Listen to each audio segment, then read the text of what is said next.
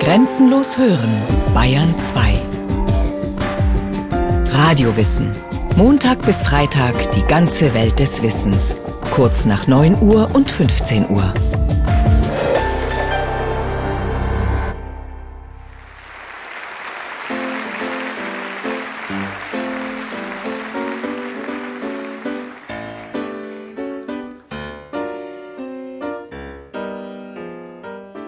Michel Petrucciani, einer der meistgeehrten Pianisten der Jazzgeschichte.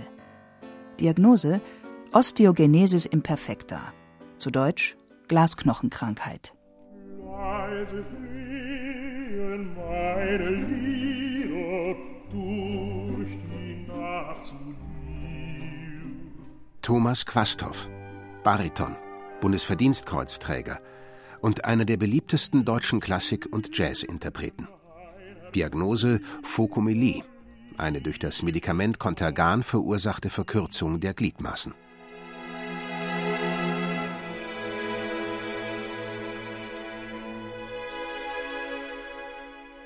Und dann ist da noch der in München geborene Computer- und Fotokünstler Phil Herold, verehrt und bewundert von Bill Gates, dem Rapper Snoop Dogg, Robert De Niro, Keith Richards und Bill Clinton befreundet mit zahlreichen Rockmusikern und Hollywood-Größen. Diagnose: Spinale Muskelatrophie, krankhafter Muskelschwund. Betrachtet man die Entwicklung in der Genmedizin und folgt man etwa den Forderungen bestimmter Gynäkologenfachverbände oder Reproduktionsmediziner, so werden Menschen wie Michel Petrucciani, Thomas Quasthoff und Phil Herold aufgrund vergleichbarer, voraussagbarer Handicaps künftig nicht mehr geboren. Es wird Zeit, sich von einer Lebenslüge dieser Gesellschaft zu verabschieden, schreibt Ulrich Bahnsen in der Wochenzeitung Die Zeit. In der Summe der individuellen Entscheidungen zehntausender Paare pro Jahr findet eugenisches Handeln längst statt. Als Eugenik von unten, bei der werdende Eltern allein für sich die Frage beantworten, soll dieses ihr gerade erst gezeugtes Kind leben? Oder soll es besser nicht geboren werden, weil es schwer krank, oder behindert wäre. Dazu der Medizinhistoriker Axel W. Bauer, Mitglied des Deutschen Ethikrates. Mehr als 90 Prozent der Kinder, die eine sogenannte Trisomie 21 haben, also eine chromosomale Disposition für das Down-Syndrom, werden heutzutage gar nicht mehr geboren, sondern nach der zwölften Schwangerschaftswoche als Föten auf legalem Weg abgetrieben. Pränataldiagnostik, kurz PND, und Präimplantationsdiagnostik, kurz PID, heißen jene Untersuchungsmethoden, mit denen man sogenannte Erbkrankheiten, Behinderungen oder die Wahrscheinlichkeit von Früh- oder Totgeburten entweder im Mutterleib oder, wie bei der PID, bereits kurz nach der künstlichen Befruchtung im Labor bestimmen kann. Und die inzwischen weltweit in unterschiedlichem Maß erlaubt sind. Während die Präimplantationsdiagnostik in Deutschland einstweilen nur bei schwerwiegenden Erbkrankheiten oder zu erwartender Tod- oder Fehlgeburt zulässig ist, während etwa Österreich oder die Schweiz vergleichbare Methoden ganz verbieten, ist die vorgeburtliche Selektion bis hin zur Geschlechtsbestimmung in den USA bereits gang und gäbe. Es ist dies die vorläufig letzte Stufe einer jahrtausendealten Konzeption, die stets darauf hinzielte, das sogenannte schlechte Erbgut auszumerzen und dem als gut angenommenen Erbgut zum Durchbruch zu verhelfen. Dabei ist der Begriff Eugenik erst vergleichsweise jüngeren Datums, so Professor Bauer. Der britische Anthropologe Francis Galton, ein Cousin von Charles Darwin, prägte diesen Begriff Eugenik 1883. Angeregt durch das Werk seines berühmten Vetters beschäftigte sich Galton mit den Grundlagen der Vererbungslehre. Seine vermeintlichen Erkenntnisse über die Vererbung von körperlichen Merkmalen übertrug er als erster auch auf das menschliche Denkvermögen. Man kann eine hochbegabte Rasse erzeugen, indem man günstige Anlagen im Laufe mehrerer Generationen ausliest, befand der 1822 geborene Privatgelehrte. Seine Wortschöpfung leitete Galton aus dem Griechischen ab, wo das Adverb eu gut bedeutet und das Substantiv genos Geschlecht. Galton selbst bezeichnete Eugenik als wissenschaftliches Fach, zielend auf die Perfektionierung der menschlichen Spezies mittels Selektion positiver Eigenschaften. Von auserlesenem Geschlecht sollte also die ideale Gesellschaft sein, frei von Gebrechen, psychischen Erkrankungen und den damit verbundenen Belastungen. Und damit ähnlich stark und widerstandsfähig wie die Bevölkerung Spartas, deren Gesetzgeber Lykurg rund 900 Jahre vor Christus neben einer Art Volksdiät gleichsam das eugenische Urprogramm installiert haben soll. So berichtet der griechische Biograf und Geschichtsschreiber Plutarch der Vater musste das geborene Kind an einen gewissen Ort tragen, wo die Ältesten der Zünfte versammelt waren. Diese besichtigten es genau, und wenn es stark und wohlgebaut war, hießen sie ihn es aufziehen. War es hingegen schwach und übel gestaltet, so ließen sie es gleich in die sogenannten Apothete, ein tiefes Loch am Berge Taigetos werfen, weil man glaubte, dass ein Mensch, der schon von Mutterleibe an einen schwachen und gebrechlichen Körper hat, sowohl sich selbst als auch dem Staate zur Last fallen müsse. Zwar hat Plutarchs Bericht den Schönheitsfehler, dass er erst rund tausend Jahre nach besagtem Lykurgos entstand, von dem man im Übrigen nicht sicher weiß, ob er tatsächlich gelebt hat. Dennoch erwies sich die Vorstellung einer per Selektion von ihren schwächsten Gliedern befreiten Gesellschaft als derart wirkungsvoll, dass auch Eugeniker späterer Jahrtausende, wie etwa der deutsche Zoologe Ernst Haeckel, gerne Sparta als Modell bemühten. Gewiss verdankt das Volk von Sparta dieser künstlichen Auslese oder Züchtung zum großen Teil seinen seltenen Grad an männlicher Kraft und rauer Heldentugend. Indessen griffen Dichter und Philosophen auch jenseits des spartanischen Modells eugenisches Gedankengut auf, um ihre Vorstellungen von einem gleichsam idealen Staat zu gestalten. Dabei rieten die einen eher zu einer Art vorgeburtlichen Auslese, wie der Sokrates-Schüler Platon in seinem philosophischen Staatsentwurf Politeia. Es müssen die besten Männer den besten Weibern möglichst oft beiwohnen und die schlechtesten Männer den schlechtesten Weibern möglichst selten und die Kinder der einen muss man aufziehen, die der andern aber nicht, wenn die Herde möglichst vorzüglich sein soll. Andere Denker gingen in ihren Überlegungen noch einen Schritt weiter. So sprach sich etwa der römische Dichter und Philosoph Seneca dafür aus, missgestaltete Kinder unmittelbar nach der Geburt zu töten. Und um allfällige Bedenken im Ansatz zu zerstreuen, lieferte Seneca den moralischen Vorwand gleich mit. Und es geschieht nicht aus Zorn, sondern aus Vernunft, dass wir das Nutzlose vom Gesunden absondern. Ähnlich einfühlsam argumentierte der britische Schriftsteller und Staatsmann Thomas Morris Anfang des 16. Jahrhunderts in seinem romanesken Staatsentwurf namens Utopia. Da er allen Obliegenheiten des Lebens nicht mehr gewachsen sei, da er den anderen nur zur Last falle, sich selbst unerträglich sei und seinen eigenen Tod überlebe, so möge er nicht zaudern, getrost zu sterben oder willig gestatten, dass ihn andere davon befreien. Hundert Jahre später griff der Dominikanermönch Tommaso Campanella auf die Ideen Platons zurück und stellte in seiner Konzeption eines philosophischen Gemeinwesens, Titel Der Sonnenstaat, gar die Liebe unter staatliche Obsorge. Dem Bereich Liebe obliegt vor allem die Sorge für das Zeugungsgeschäft. Das heißt, er hat dafür zu sorgen, dass Männer und Frauen in der Weise ehelich verbunden werden, dass die beste Nachkommenschaft daraus hervorgehe. Begründung? Dass wir uns sorgfältig auf die Rasseverbesserungen der Hunde und der Pferde verlegen, dagegen unser eigenes menschliches Geschlecht vernachlässigen.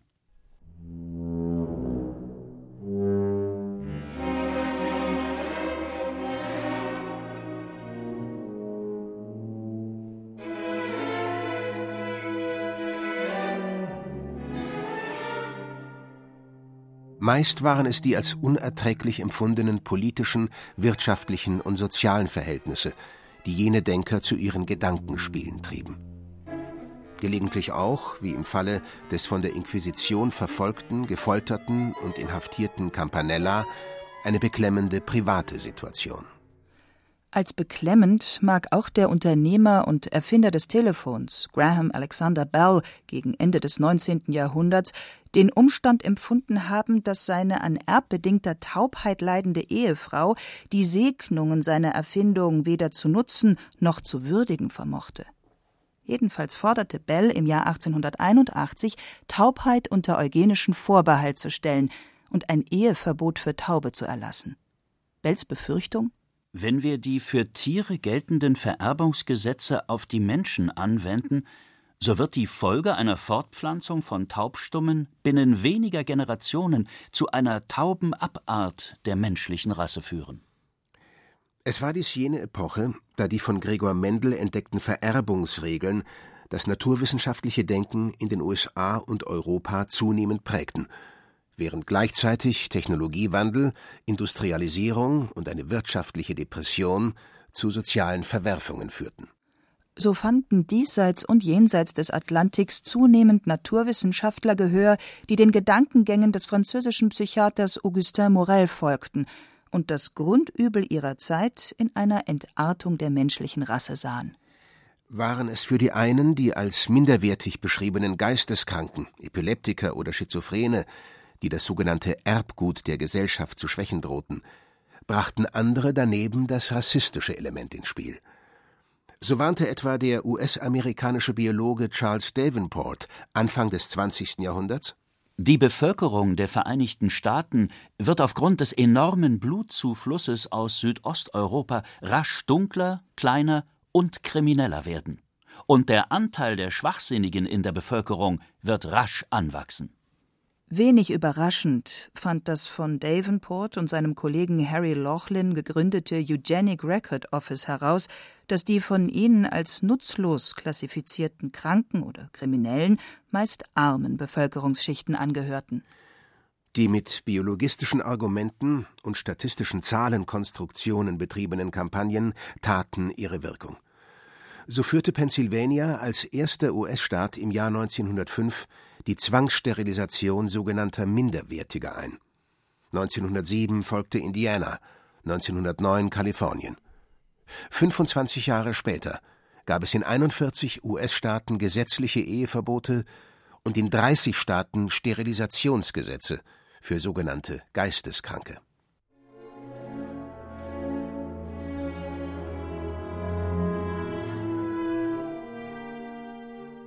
Obwohl sie sich nicht minder engagiert um entsprechende Gesetze bemühten als ihre amerikanischen Kollegen, blieben die Forderungen deutscher Biologen, Zoologen und Ärzte zunächst ohne Folgen. Da nützte es auch nichts, dass etwa der Biologe Ernst Haeckel zur Jahrhundertwende jammerte. Welche ungeheure Summe von Schmerzen und Leid bedeuten diese entsetzlichen Zahlen für die unglücklichen Kranken selbst? Welche namenlose Fülle von Trauer und Sorge für ihre Familien, welche Verluste an Privatvermögen und Staatskosten für die Gesamtheit. Oder wenn die 1905 gegründete Deutsche Gesellschaft für Rassenhygiene in deutlich rauerem Ton fragte: Was kosten die minderwertigen Elemente den Staat und die Gesellschaft? So zeichnete sich bereits Jahrzehnte vor Nationalsozialismus und Euthanasie ein Bruch mit jenem ärztlichen Ethos ab, den der Weimarer Arzt und Goethe-Freund Christoph Wilhelm Hufeland einst so ausdrückte: Der Arzt soll und darf nichts anderes tun als Leben erhalten. Ob es ein Glück oder Unglück sei, ob es Wert habe oder nicht, dies geht ihn nichts an.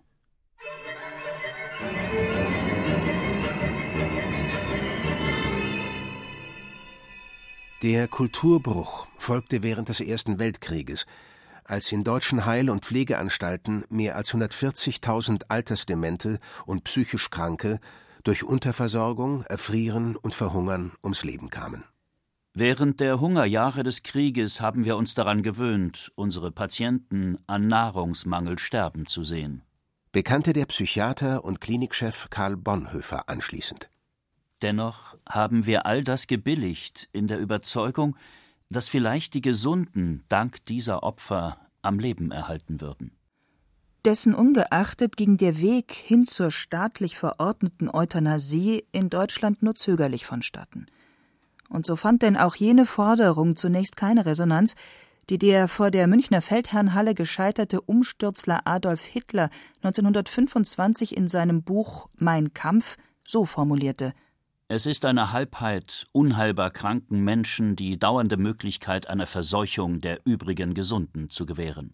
Acht Jahre später war Hitler an der Macht, und seine Vorstellungen wurden in Deutschland Gesetz.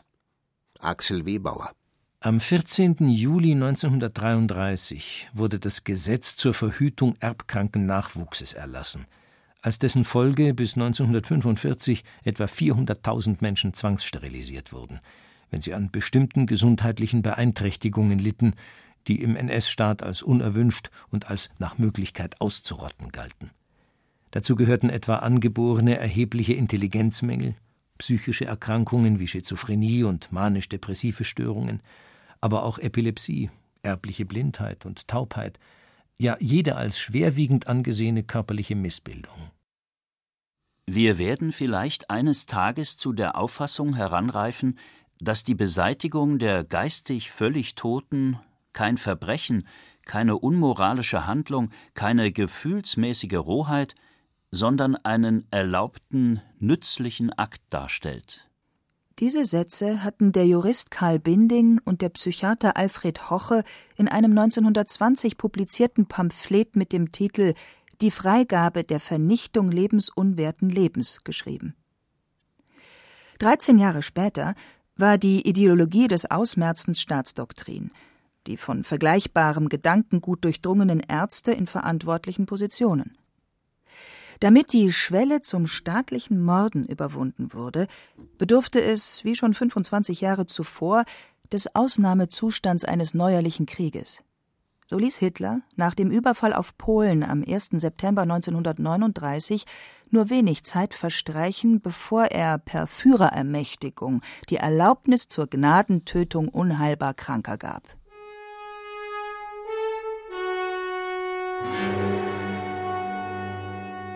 Die Bilanz bei Kriegsende weit mehr als 200.000 in deutschen und österreichischen Heil- und Pflegeanstalten durch Todesspritzen oder Vergasen ermordete Kranke und Behinderte.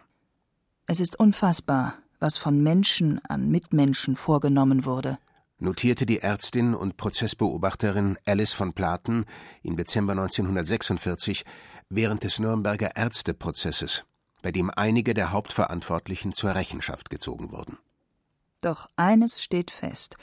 Das ist geschehen, ist in unserer Mitte geschehen.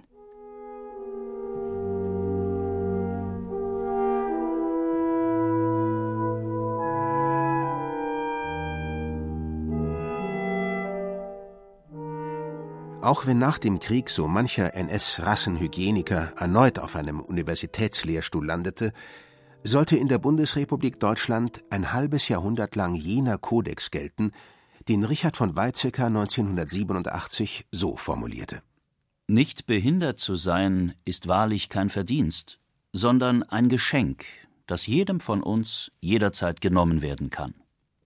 Lassen Sie uns die Behinderten und ihre Angehörigen auf ganz natürliche Weise in unser Leben einbeziehen. Wir wollen ihnen die Gewissheit geben, dass wir zusammengehören. Kaum 15 Jahre später stand infolge der Fortschritte in Gentechnik und Diagnostik erneut der Begriff Selektion im Raum, so dass Weizsäckers Amtsnachfolger Johannes Rau sich zu der Warnung veranlasst sah Ich bin fest davon überzeugt, dass wir unendlich viel Gutes erreichen können, ohne dass Forschung und Wissenschaft sich auf ethisch bedenkliche Felder begeben müssen. Es gibt viel Raum diesseits des Rubikon. Was hier mit Rubikon gemeint war, erklärt der Medizinhistoriker Axel W. Bauer. Der Augenblick, in dem ein, wenn auch noch sehr kleiner Mensch durch die moderne Medizin nicht mehr ärztlich behandelt wird, sondern durch diese Medizin vorsätzlich und vorzeitig zu Tode kommt. Wie eingangs erwähnt, findet inzwischen Eugenik in Gestalt pränataler Auslese in breitem Umfang statt. Allein Antrieb und Initiative zur Tötung ungeborenen Lebens haben sich von oben nach unten verlagert, vom verordnenden Staat auf die scheinbar freiwillig entscheidenden Bürger. Sowohl hinter der alten Eugenik von oben als auch hinter der neuen Eugenik von unten steht eine nützlichkeitsorientierte Ethik. Im einen Fall war es die faschistische Gesellschaft, die Kosten für wenig leistungsfähige Menschen einsparen wollte, um Staat und Volk ökonomisch wie militärisch zu optimieren. Im anderen Fall ist es das moderne Individuum, das zumindest seinen Eigennutz maximieren will, gegebenenfalls um jeden Preis, den aber andere zahlen müssen, notfalls mit dem Leben. Eine Entwicklung, deren Antriebskräfte erkennbar bleiben, auch wenn sich ihr Antlitz im Zeichen des globalen Wettbewerbs und der schönen neuen Konsumwelt gewandelt hat. Mit absehbaren Folgen, so Professor Bauer. Wenn neue technische Möglichkeiten der biologischen Optimierung oder Verjüngung bestehen, dann werden immer mehr Menschen diese Möglichkeiten nutzen. So ist es nahezu zwangsläufig, dass früher oder später derjenige, der dabei nicht mitmachen möchte, als Spielverderber und als Hindernis auf dem Weg in eine perfekte und leidlose Welt angesehen werden wird. Eltern, die ein behindertes Kind nach einer PND nicht abtreiben lassen wollen, geraten schon heute unter Rechtfertigungsdruck, weil sie indirekt für spätere, scheinbar unnötige Krankheitskosten verantwortlich gemacht werden. 1947 gab die Zeitzeugin des Nürnberger Ärzteprozesses, Alice von Platen, in ihrem Buch Die Tötung Geisteskranke in Deutschland zu bedenken. Solange Menschen leben, wird nur ein Teil von ihnen der Norm des Durchschnittsbürgers entsprechen. Doch wäre das Leben farblos, und wir arm an Kenntnis und Wissen über den Menschen und sein Sein, wenn wir zuließen, dass die Abnormen kurzerhand beseitigt würden.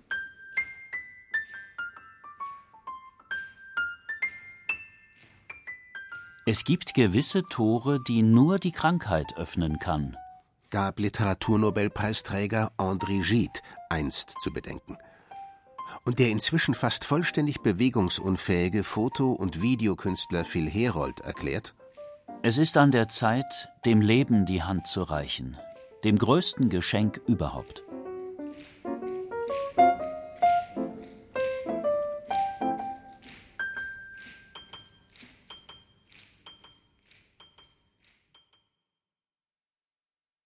Sie hörten Wert oder Unwert Eugenik im Wandel der Jahrtausende von Reinhard Schlüter.